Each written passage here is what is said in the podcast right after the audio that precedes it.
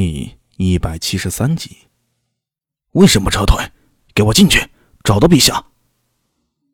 两个面皮黝黑的青年冲了过来，大声喝问：“诡诡异，是诡异！什么？”两个青年一愣，抬头向灵宝寺看去，就见雷火飞舞，碎石瓦砾飞射，电光四溢。火速通报太史军，请他们快点派人前来相助。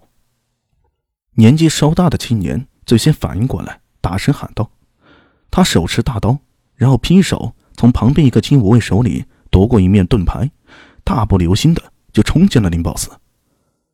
大家跟我上，绝对不能让他离开这里！”大兄，你疯了吗？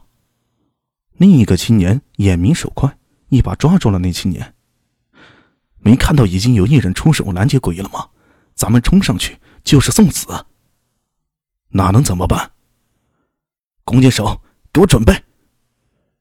年幼的青年厉声喝道：“一旦诡异脱身，就给我射死他！”灵宝寺里雷火翻飞，电光四射，这根本就不是普通人可以参与进去的战斗。哪怕两个青年也都是武艺高强之辈，面对这样的情况，也只能远远观战，做最坏的打算。一队队弓箭手冲了上来，弯弓搭箭。屏住了呼吸，而灵宝寺里的战斗这时候也发生了变化。秦怀玉之前和苏大伟打了一场，身上有伤，虽然只是皮肉之伤，但是还是影响了他的状态。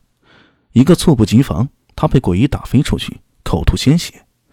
苏大伟见状也暗自心焦，这鬼医有一手控土的能力，而且力大无穷，刀枪不入。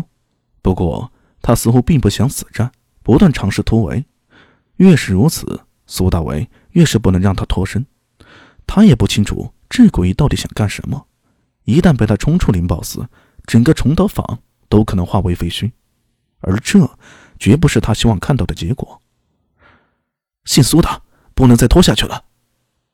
废话，我当然知道。咱们联手和他拼一把。好，苏庆杰能掌握雷电之力，和苏大为的能量极为相似。听了苏大为的建议，他厉声喝道：“白头合体！”白头吼唰的出现在苏庆杰的身前，苏庆杰踏步就站在了白头吼的背上。白头吼知道他的意思，怒吼一声，全身放射出一道道电光，刹那间把他和苏庆杰包围在其中。而苏大为则走上去拦住那头金刚鬼。说实话，以他和苏庆杰、秦怀玉三人联手。也只堪跟和诡异打个一平手，而如今秦怀玉受伤，苏庆杰还在憋大招呢。他一个人想要拦住金刚，绝非是一件容易的事，弄不好会死在这里啊！但是他必须拦住鬼。苏大伟也不知道是什么原因，只能说这是一种他发自内心的本能。手臂一震，大刀消失，手臂上覆盖着一块盾牌。金刚诡异的重拳。劈头盖脸的就砸了下来，苏大伟一咬牙，扬起了手臂的盾牌封挡，同时右手电光围绕，电流发出噼啪的声音，在他手中汇聚，重拳砸在盾牌上。虽然他手里的盾牌可以化解大部分力量，但是这一次诡异的力量实在是太强了，以至于他虽然接下了诡异一击，身体却噔噔噔的连退十几步。诡异趁机想要脱身离开。苏大为又再次扑了上去，手中电光忽的飞出来，正中诡异的身体。刹那间，电流弥漫诡异全身，在电光中发出一声凄厉的咆哮，双手握拳，凶狠的砸向苏大为。给我开！苏大为举起盾牌，硬生生的承受了诡异这凶狠的一击，哇的一口鲜血喷了出来。苏大为这一次没有后退半步，大声喊道：“姓苏的，好了没有？”我快顶不住了！雷公锤！苏大伟的声音才出，苏庆杰已经挥动手中大刀了。连山！大刀化作一柄巨锤，呼啸着劈在了诡异的后背上。一道道电光顺着诡异的身体蔓延，他凄厉的嘶吼，想要挣脱那无尽的雷电，却最终只能咆哮着。白头吼已经倒在了泥水中，一动不动了。而苏庆杰则手杵大刀，单膝跪在地上，披头散发，连站起来的力气都没有了。刚才这一击，他调动了所有他能调动的元气，化作无边雷域，这也是他最强的一招。如果这一招都没用的话，那么他真的只能等死了。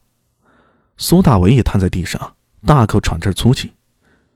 电光闪烁，金刚诡异扑通的就跪在地上，双手插在地里，身上的电流在逐渐消失。苏大为和苏庆杰的脸色都变得越来越难看了。慢着，雨停了。苏大为突然发现雨水好像消失了，可是远处依旧是大雨滂沱。他困惑地抬着头看去，就见在半空中漂浮着一个巨大的水球，雨没有停下，而是在不断的被水球所吞噬。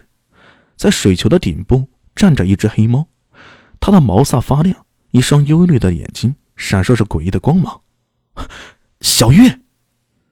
苏大为看到黑猫，先是一愣，旋即露出惊喜之色，脱口而出喊道：“黑猫却没有理睬苏大为，而是发出一种绝非他应该发出来的声音，恰似虎啸龙吟。